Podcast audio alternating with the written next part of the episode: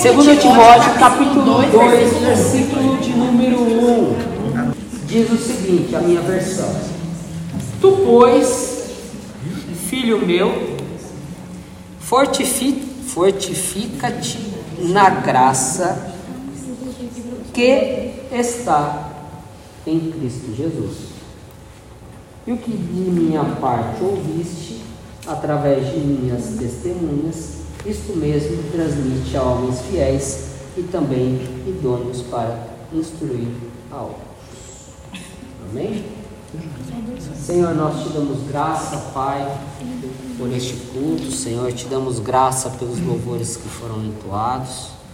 E agora, Senhor, na exposição da tua palavra, que Espírito Santo possa falar aos nossos corações, ó Pai, e que saímos daqui edificados, transformados, ó Pai, segundo o teu propósito nas nossas vidas. É o que nós te pedimos em nome de Cristo Jesus. Amém. Amém? Amém. Eu. Eu gosto de indicar alguns livros.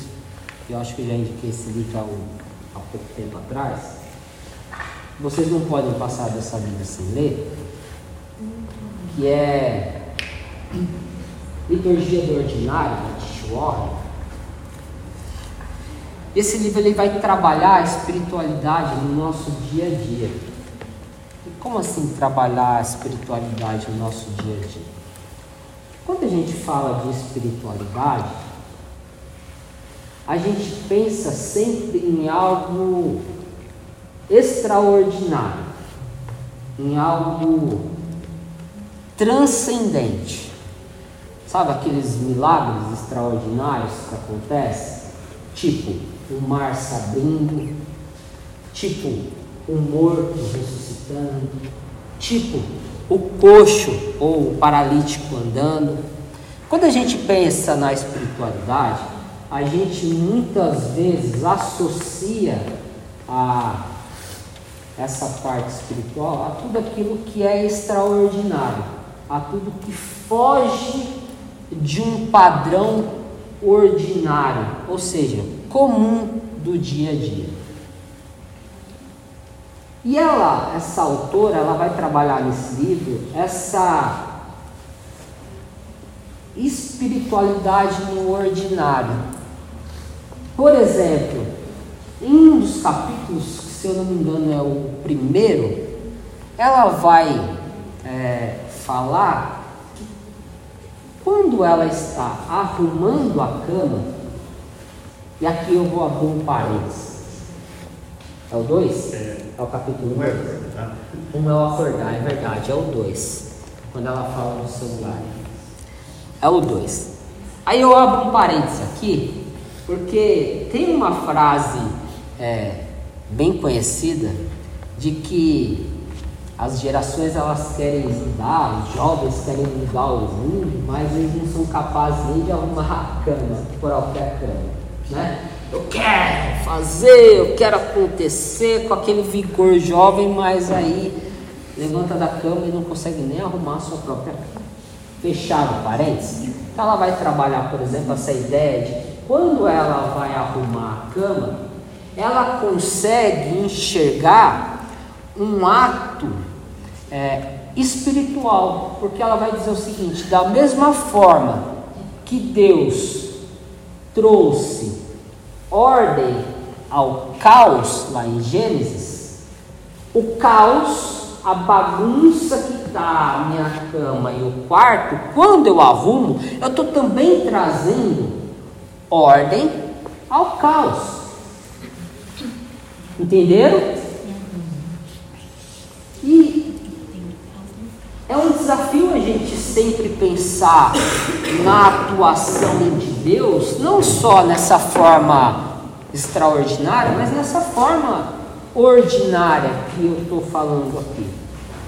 E aí ontem é, eu estava trabalhando e eu, é, eu lembrei disso, porque faz pouco tempo que eu entrei nessa empresa, vai fazer mais ou menos um mês.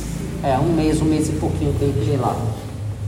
Então, estou me adaptando ao ambiente, estou me adaptando às máquinas, estou me adaptando à maneira de se trabalhar, porque cada espaço tem uma, uma forma de se trabalhar. Ah, e aí, ontem eu estava desenvolvendo a minha, a minha, meu trabalho e tinha algumas peças para mim fazer. E aí eu pego, basicamente eu pego o desenho, pego o projeto, pego a peça bruta e coloco na máquina e usino a peça e aí eu preciso, dentro da configuração da máquina, daquilo que eu preciso executar na peça, eu preciso é, estabelecer um processo. Vou fazer isso primeiro, vou fazer isso aqui depois.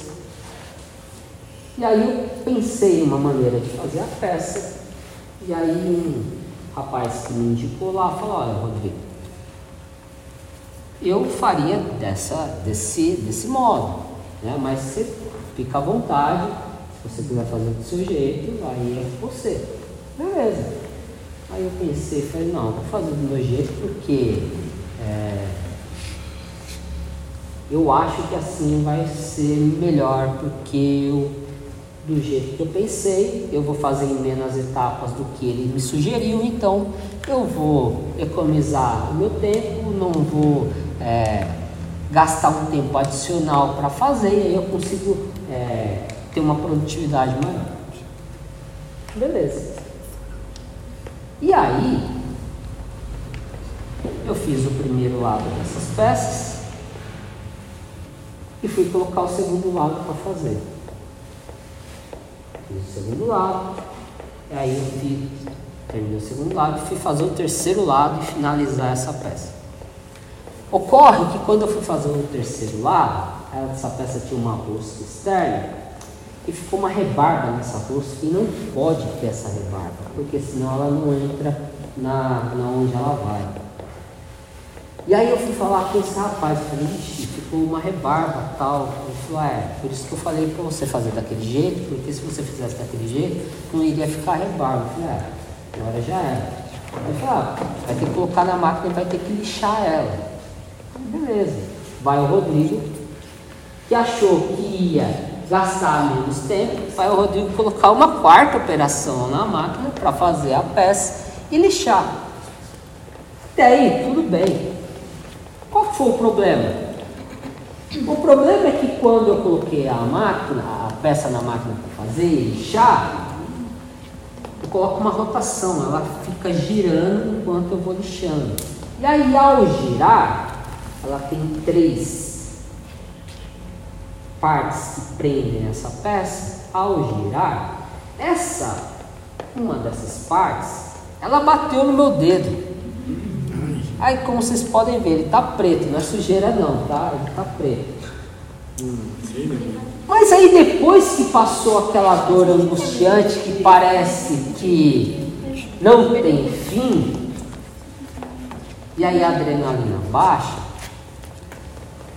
eu ainda que estivesse sentindo dor, ainda que tivesse ficado uma marca no dedo, ainda eu consegui é, ou eu extrair uma lição de todo esse episódio que aconteceu comigo. Primeiro, que Deus é bom.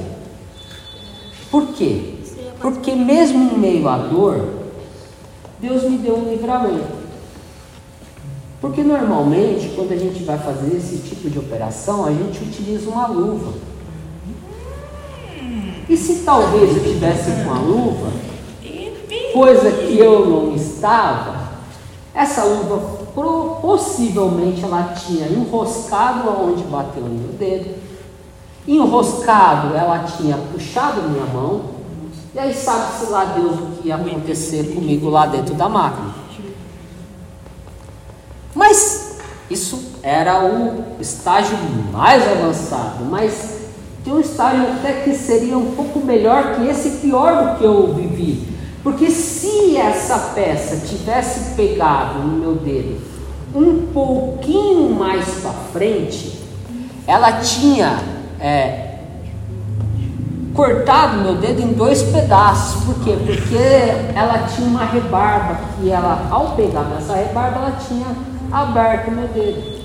E aí é por isso que eu digo que ah, ainda que isso tivesse acontecido comigo ontem, e apesar da dor, a gente precisa, ainda nesses momentos, encontrar o favor e a graça de Deus nas nossas vidas.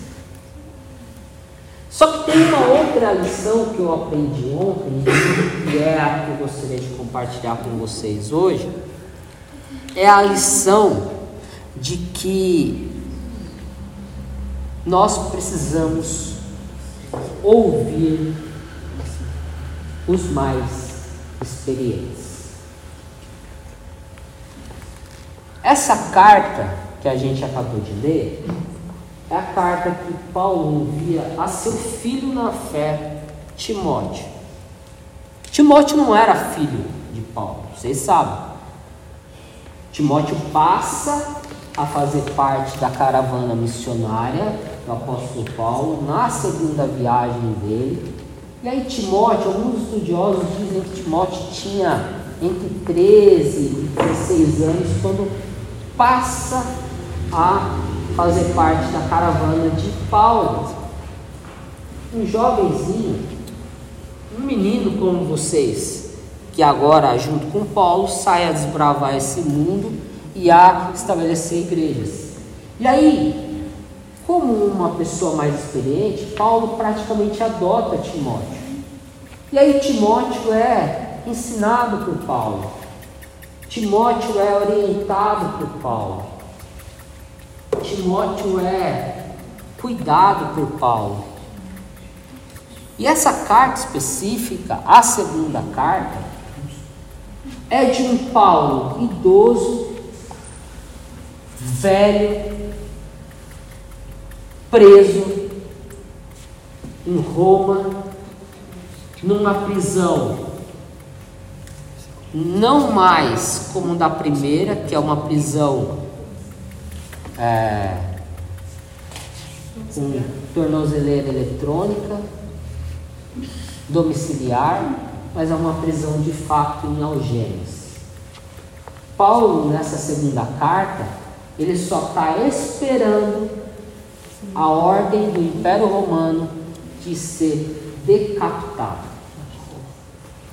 Então, Paulo é esse homem que escreve essa carta a Timóteo, a seu filho na fé, preocupado com Timóteo. A gente vê em todas as cartas do apóstolo Paulo, Paulo preocupado com Timóteo, preocupado com a vida espiritual, preocupado com a vida física de Timóteo Está todo momento lembrando Timóteo de que, olha, fortifica na fé, não desanima não. Olha, eu sei que você é tímido, mas fique firme aí.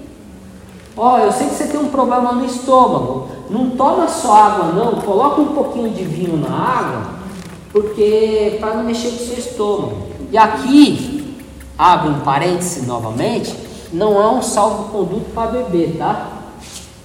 A gente precisa entender que na época de Paulo, não existia saneamento básico, certo? Não tinha águazinha filtrada. Então, possivelmente, a água era uma água que talvez não fosse tão própria para o consumo. Batizado. E aí, exato, batizado. E aí, ao se colocar um pouquinho de vinho na água, teoricamente o álcool contido no vinho, ele possivelmente matava alguma outra é, bactéria que existia na água, não sei, não sou da área médica, não conheço. É, a gente, por inferência, acaba é, associando uma coisa na outra, mas a bem da verdade é que Paulo estava a todo momento preocupado com o Timóteo, seu filho na fé. Que é uma coisa muito própria dos orientais. Esse respeito pelo mais velho, o respeito pela autoridade. Você vê Paulo muitas vezes exortando Timóteo. Mas você vê alguma carta de Timóteo para Paulo? Você vê Timóteo em algum momento reclamando de Paulo? A gente não vê isso. Isso é um alerta para nós de que a nossa sociedade ela está tão corrompida na sua estrutura que infelizmente a gente tem perdido o nosso respeito por aqueles que são mais velhos, por aqueles que são mais sábios, por aqueles que são mais experientes do que nós. Todo mundo aqui ainda tem avô e avó? Sim. Depende. Depende. Só tem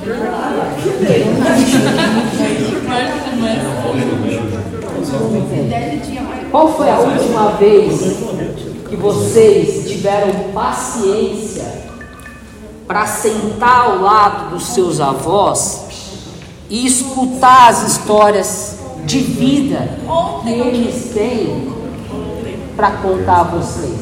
Olha que bênção!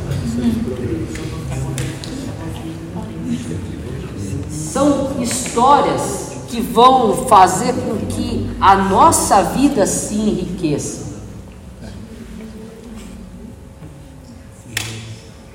A gente tem perdido esse apreço pelo mais velho, o apreço pelas autoridades. Vira e mexe, a Eduarda tem falado com a gente a respeito dos, do que acontece dentro da sala de aula, do desrespeito com os professores na sala de aula. Parte de quem? Dos próprios alunos.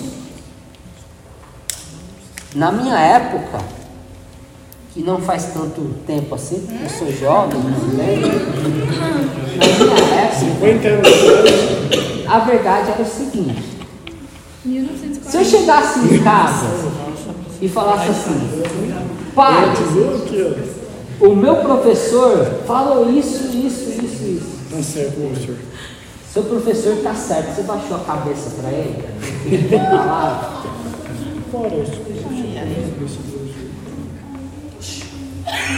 Quando não, alguns aqui, eu sei que tem alguns aqui, que apanharam até de palmatória. Eu não vou falar o nome não para não constranger. São mais velhos que eu.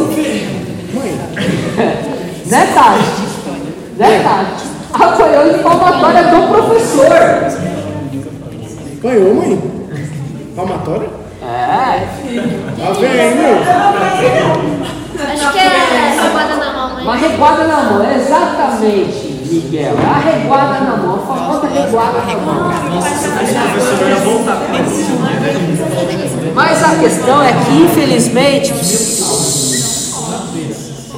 infelizmente, a gente tem perdido essa, esse apreço pelos mais velhos e pelas autoridades. E um, um texto que me chama muito a atenção em Atos, quando Paulo ele é preso porque ele foi acusado de um crime que ele não cometeu. É preso pelos próprios judeus, acusado de um crime que não cometeu. Ele é levado então ao sinédrio, uma espécie de tribunal judaico para ser julgado é, sob a lei judaica.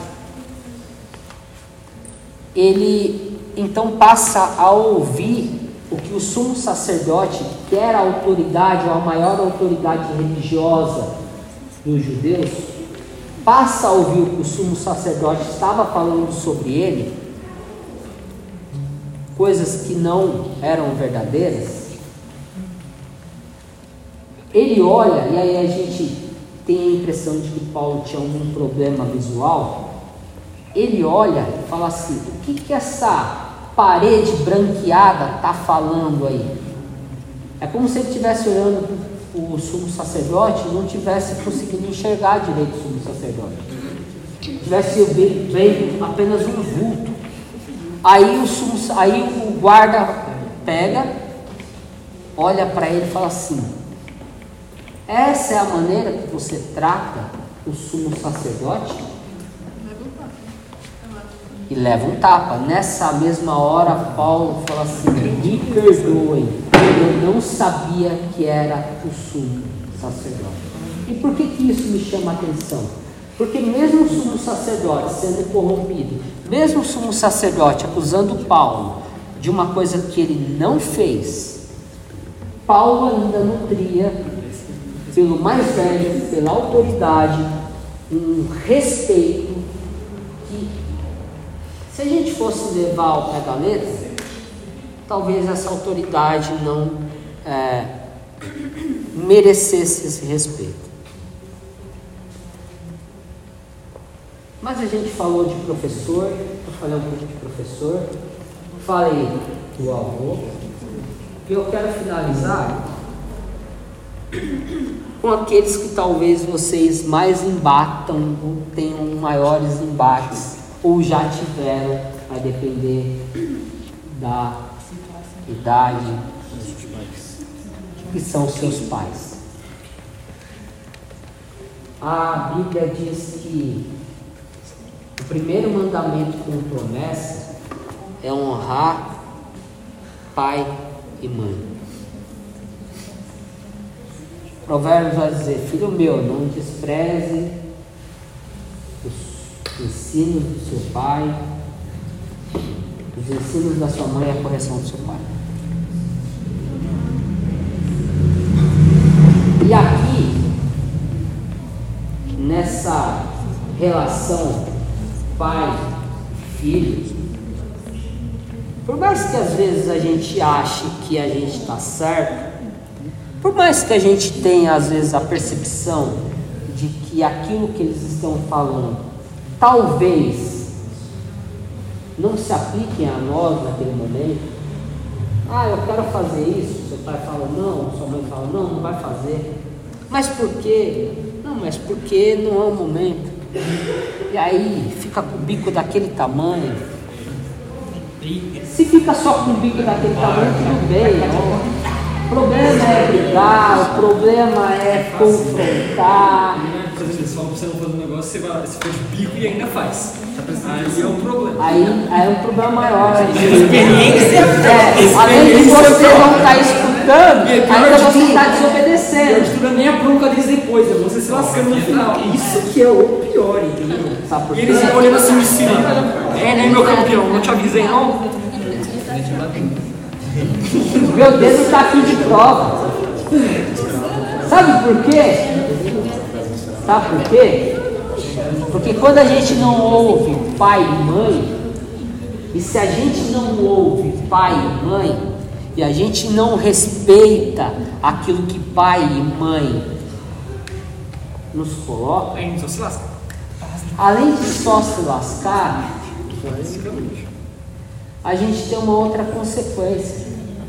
Porque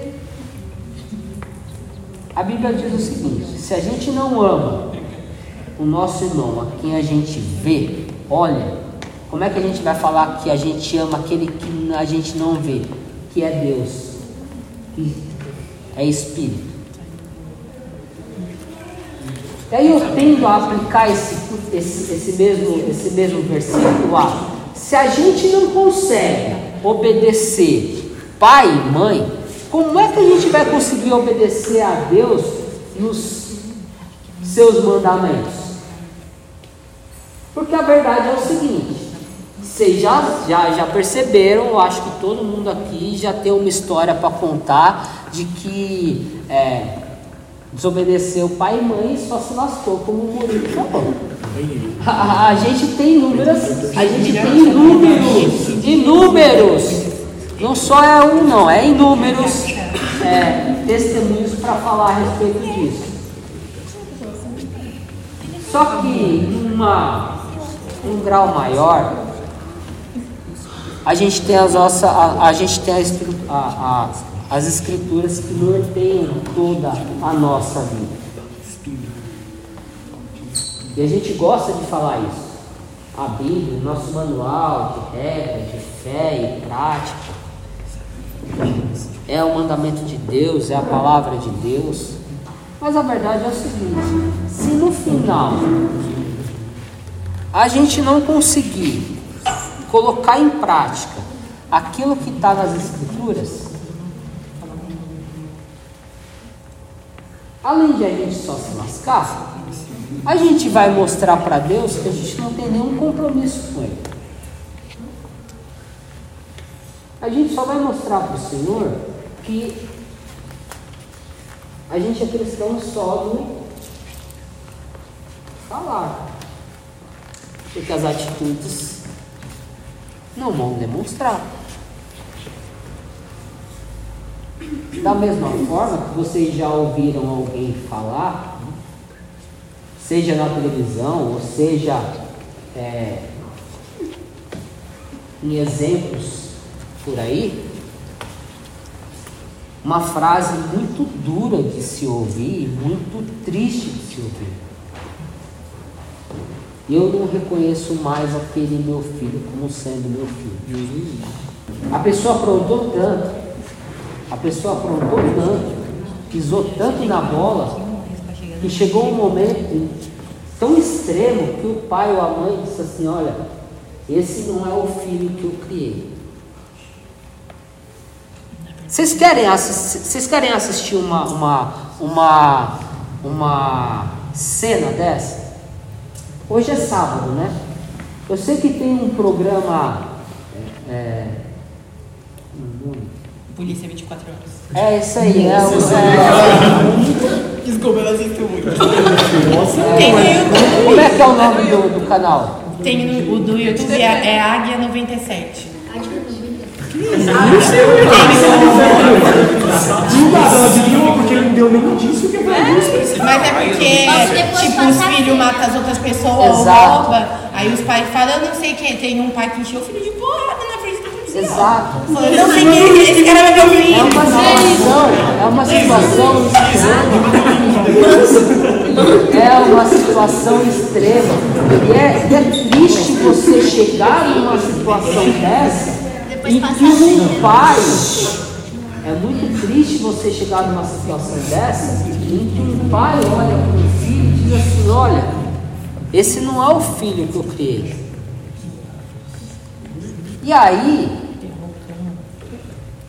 ao mesmo tempo, a gente olha para as nossas vidas, ou deveria olhar para as nossas vidas, com um carinho maior para os nossos pais e por aquilo que é, eles nos dizem. Porque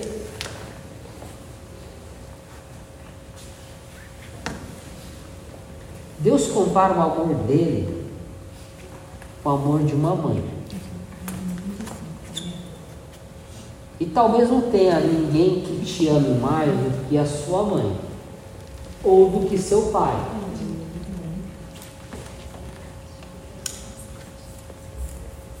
E se a gente crê que Deus, que é amor e que nos ama, que é o nosso melhor, ainda que Ele não conceda aquilo que a gente pede, no momento que a gente pede, porque talvez Ele tenha uma razão maior para não conceder aquilo, por que é que nós também não transportamos este princípio para as nossas vidas em relação ao nosso pai e à nossa mãe?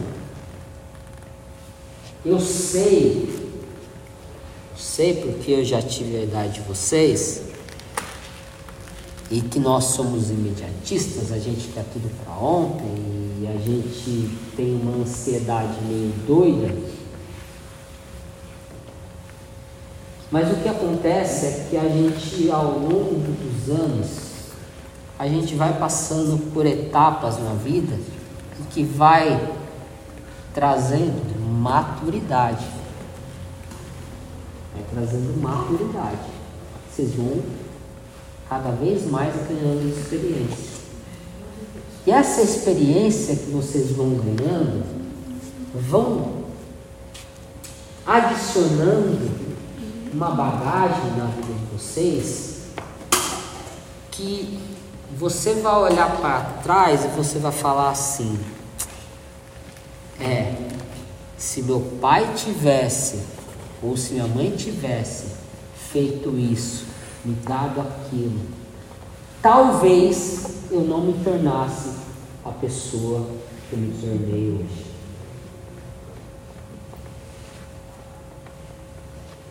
Se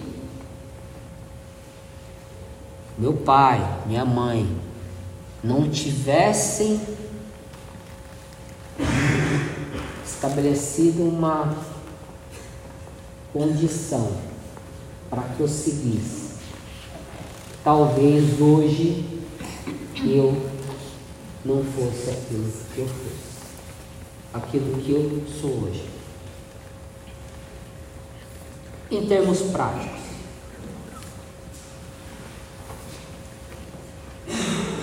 quando vocês tinham quando vocês tinham 5, 6 anos, vocês imitavam cachorro, imitavam. A minha irmã virou um cachorro por seis meses.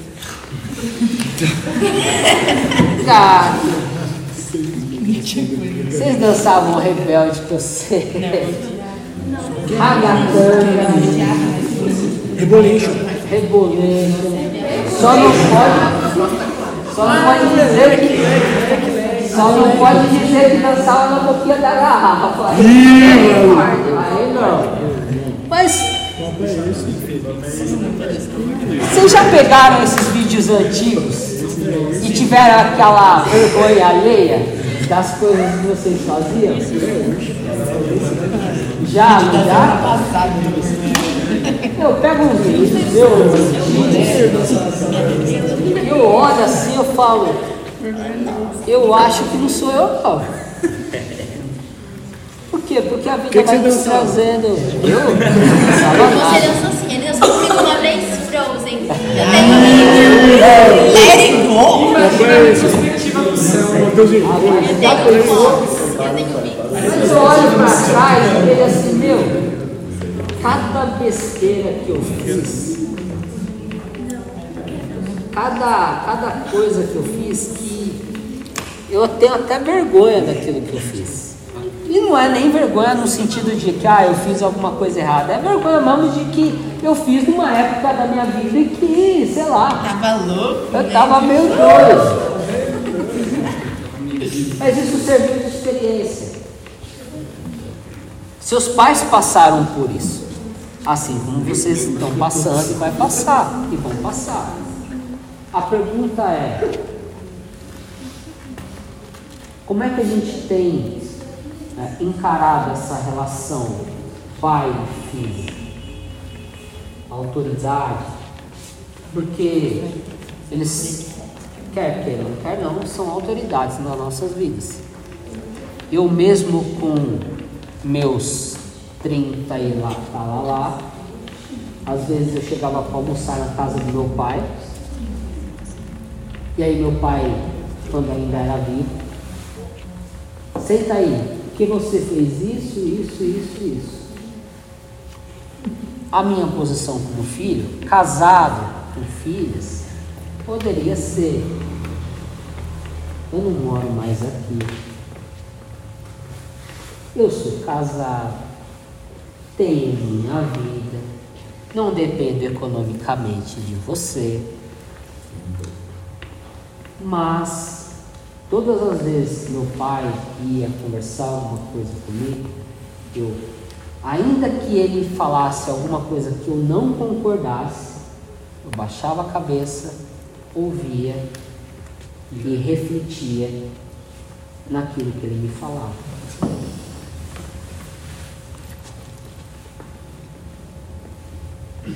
Quantas vezes a gente tem praticado isso? Ou a gente tem vivido em uma espécie de Oriente Médio? Doméstico, conflito entre ucranianos e russos, Cada batida de ia usar exatamente. Cada batida de porta é uma bomba que ecoa dentro do lar.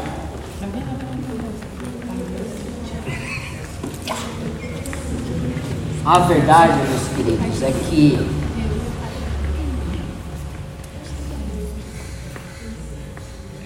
ainda que a gente não aceite determinadas coisas dos nossos pais biológicos, a gente ainda precisa passar por algumas etapas das nossas vidas para que a gente possa ganhar essa maturidade que eles já têm. E porque isso é importante? Porque se a gente não entender isso, de que é necessário passar por essas etapas, nós vamos capengar na nossa vida espiritual e a gente vai brigar com Deus todas as vezes que aquilo que a gente esperava que acontecesse não aconteceu. Todas as vezes que você, em algum momento na sua vida, orar, pedir, Senhor, eu queria isso, eu queria aquilo, e aí aquilo o Senhor não te concedeu, ou não vai te conceder, porque aquilo vai te tirar do caminho, do foco, e você vai falar, então Deus, eu, o Senhor não gosta de mim, o Senhor não me ama. A nossa vida vai ser sempre isso. Vai ser sempre esses momentos de turbulência, porque aquilo que a gente fazia dentro de casa se transforma ou se transporta para a nossa vida espiritual e a gente vai estar, estar sempre numa constante luta com Deus. Eu já falei aqui para vocês, e eu repito, um testemunho que eu dei, não tem muito tempo. De que em um momento de, momento de pandemia eu vislumbrei a possibilidade de ganhar dinheiro operando na bolsa e eu fui obtive sucesso durante um certo tempo de três dias. Mas tudo aquilo que eu ganhei durante três dias foi resultado de praticamente três meses estudando mercado financeiro, em que eu me dediquei àquilo e deixei o livro do meu devocional de lado, eu deixei os meus momentos de oração de lado, eu deixei a família de lado. E aí no quarto eu tomei um prejuízo dez vezes maior do que aquilo que eu tinha ganhado. O que me mostrou que quem está no controle da minha vida é Deus. Se ele quiser, amém. Se ele não quiser. Posso todas as coisas naquele que me fortalece. Não é posso todas as coisas no sentido de ganhar. Não é isso que Paulo fala. Paulo fala, posso sofrer todas as coisas, porque eu sei quem me fortalece se a gente transportar aquilo que a gente vive dentro de casa, nossa relação, pai e filho, pais e filho, inevitavelmente a gente vai fazer esse, esse transporte para a nossa vida espiritual. Porque Deus não vai dar tudo que a gente pede nos momentos que a gente pede. Não vai. Não adianta. Ele promete uma coisa: cuidado essencial. O supérfluo Ele não nos prometeu. Não nos prometeu. O maior presente que ele, que ele nos deu foi Jesus Cristo. E a obra de salvação está consumada.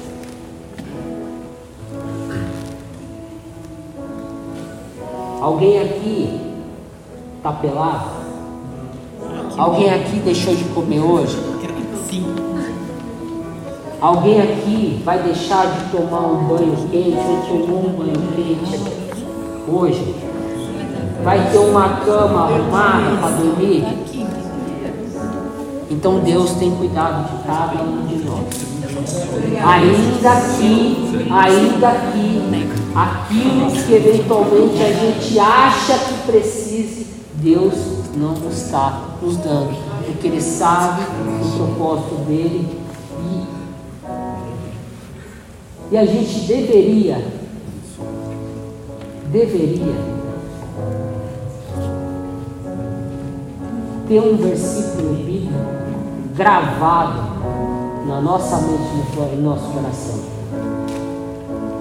que é a vontade do Senhor. A vontade do Senhor agradável. é boa, perfeita Amém? Amém.